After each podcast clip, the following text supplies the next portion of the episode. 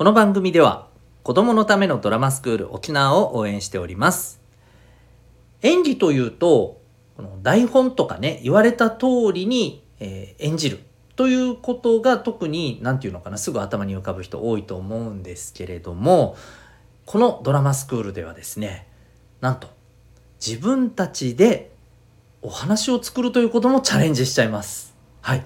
えというと、えー、そんなの難しくないって思った人いるかもしれないね。だけど、大丈夫。一人でだと難しいかもしれませんが、えーみんなでね、協力しながら一緒に作っていくので楽しいですよ。はい。ああだこうだ言いながらお話を作っていく楽しさもこの教室では味わうことができます。気になった方はドラマスクール沖縄で検索いただいてウェブサイトチェックされてみてください。え体験なども可能でございます。超絶おすすめです。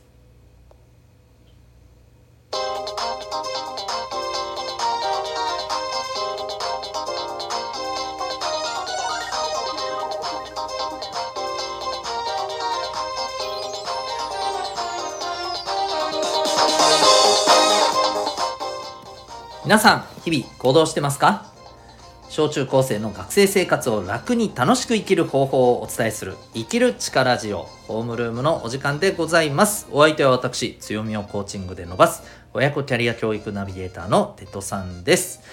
おうち学校とは違う学びと自分の居場所が得られるオンラインコミュニティを普段は運営しております、えーコミュニティの名前は民学。みんなで学ぼうから単純に。作ったネーミングでございます。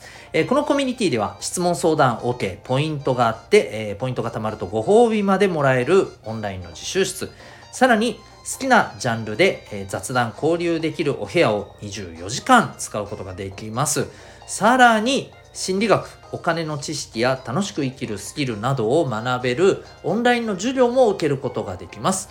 えーこの授業なんと受講生からのリクエストにも答えて、えーいっちゃいたいと思います。例えば友達と仲良くなる方法とかですね。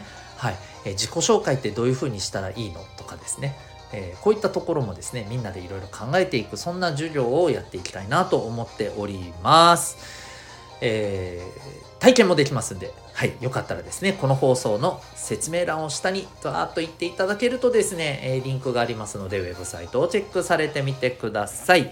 ちなみに今日の夜、えー10時から、あーごめんなさい、9時から、はい、えー中高生対象のこのオンラインの授業をやっていきますよ。はい。興味ある方はですね、チェックしてみてください。それでは、え今日の本題に早速入っていきましょう。まあ、昨日も言いましたよね。あの、受験に関する話をしましょうということでね、えーはい、言いましたんで、今日はそれをやっていきたいと思います。え今日のテーマ、え受験で大切にするべきこと、そうでないことということでお話ししていきたいと思います。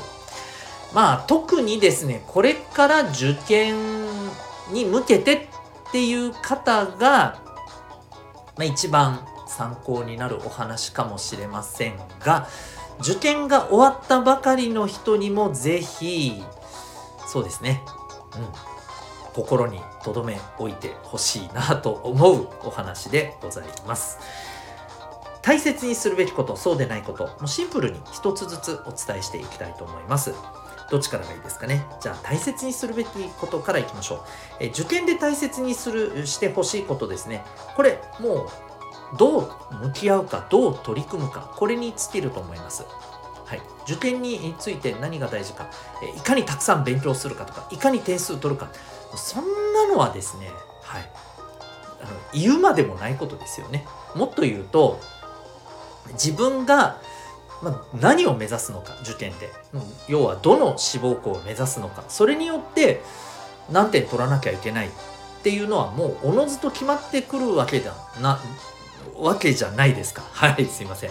ですよね。そんなことは当たり前です大事なのは受験に向かってじゃあどう向き合うか。どう取り組むかということです。どう向き合うかっていうのはまずそもそもですねどこに行きたいんですかと。受験を何のためにまあ受けるのかっていうことですよね。行きたい学校に行くためですよね。じゃあ本当に行きたい学校ってどこなんですか？そういう話だったりしますよね。例えばね。じゃあなんでその学校行きたいんですかねなんでその学校その大学その中学に行きたいんですか？そこに行って何したいんですか？そこに行ってどういう何年間を過ごしたいんですか？その先のことに、まあ、例えば関わってるかもしれませんよね。大学進学を考えてるからこの高校に行きたいとかね。例えばありますけど。もその先に何を見据えて、えー、その学校に、えー、合格したいんですか？そういうことをまず考えてますかっていう話ですよ。とりあえずなんとなくみたいなのはちょっと違うんじゃない？っていう話ですよね。そしてどう取り組むか。ここも大事ですよね。じゃあその目標の点数っていうのが出てきてどこの高校受けたいどこの大学行けたいどこの中学行けたいどのぐらい点数取らんといけん出てきたらその点数のためにどう自分が取り組むかです。もちろん勉強の得意不得意は人それぞれ違いますよね。もっと言うと科目によっても得意不得意違うと思います。それによってどうこの科目と取り組んだ方がまあ学力が上がるのか点数がもっと今より取れるようになるのか。もちろん基本的にはこういうことを大切にしてねとかこういうところがテストに出るよとかテクニカルなところはまあ塾とかでもね先生がいくらでも教えてくれますよ。だそんなことは当たり前です。はい、そんなものは当たり前で問題はそのやるべきことにどうあなたが全力で向き合えるかなんです。いいですか、えー、先生はやるべきことは言ってくれます。これこれをこれぐらいやりなさい、ね、でもねそれに向けてどんな気持ちでどう取り組みなさいっていうのははっきり言えばあなたたちの問題です、はい、あなたたちが一人一人がどう取り組むかが大事です。そこまでね塾の先生とかに頼ろうと思ってる学校の先生に頼ろうと思ってるんだったらそれ違うんじゃないのって話ですよね。だって誰の人生先生の人生ですか？ちゃいますよね。あなたたちの人生ですよね。そこは自分でどう取り組むかっていうところを大事にしてください。ねこの2つが、えー、受験で大切にしてほしいことです。うん。あの合格することとかそんなことはもう当たり前です。はい。で、えー、やっちゃいけないこと。うん。大事にしてほしくないことですね。これもシンプル一つです。結果が全てっていう考え方です。え？結果が全てじゃないんですか？合格したら OK 不合格だったらダメ。そんな世界じゃないんですか？私は違うと。えじゃあ何？不合格だったら全ておしまいなんですか？そこであなたの人生ジエンドなんですか？違うでしょ？ね？違うじゃんあの受験でさ失敗してその後の人生うまくいった人なんか山ほどいますよ。ね？だから結果が全てじゃないんです。これ逆もそうです。今回無事に合格した皆さん、これ聞いてる方でいらっしゃったら、はっきり言いますね。えー、受かったからもうとりあえず何でも OK って思ってる人。はい。甘いです。そんなんでいいんですかね。そんなんで次のステージやっていけるんですか。結果じゃないんですよ。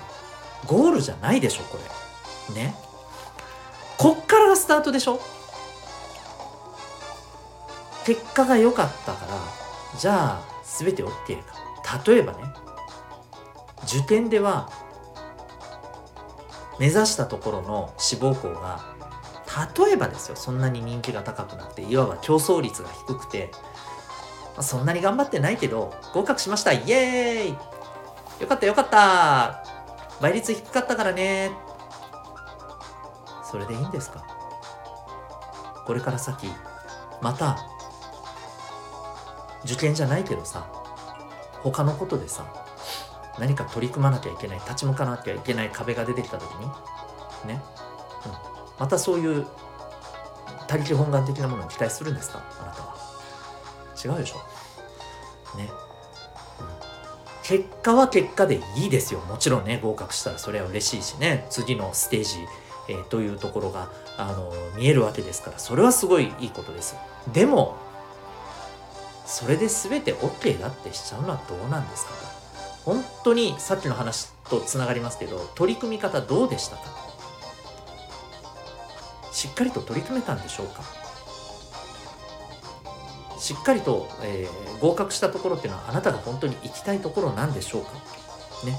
そこにちゃんと向き合って決めて合格したんでしょうか？とそこが私は大事だと思います。ちょっと厳しいようですけれども本当にそこが大事にできてない人はですねえー、受験から何も学べないと思います。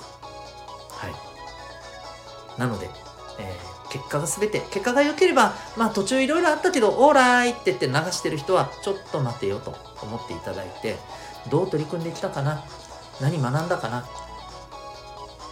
次のステージでそれを学びを生かすとしたらどういうことなんだろうなこういうことをここで、えー、考えるようにしてください浮かれることはいいです浮かれることは大事です浮かれてくださいでもそういう時間もちゃんと取ってほしいかなと思いますはい。ということでまとめます。えー、受験で大切にすべきことは、えー、どう向き合うか、どう取り組むかです。特にこれから受験を迎える人、えー、ぜひ、えー、肝に銘じてほしいかなと思いますし、えー、あと、えー、受験で大切にしてほしくないこと、はい、結果が全てという考え方です。それは違いますよという話です。はい。ということで今日は、えー、受験で大切にすべきこと、そうでないことというテーマでお話をいたしました。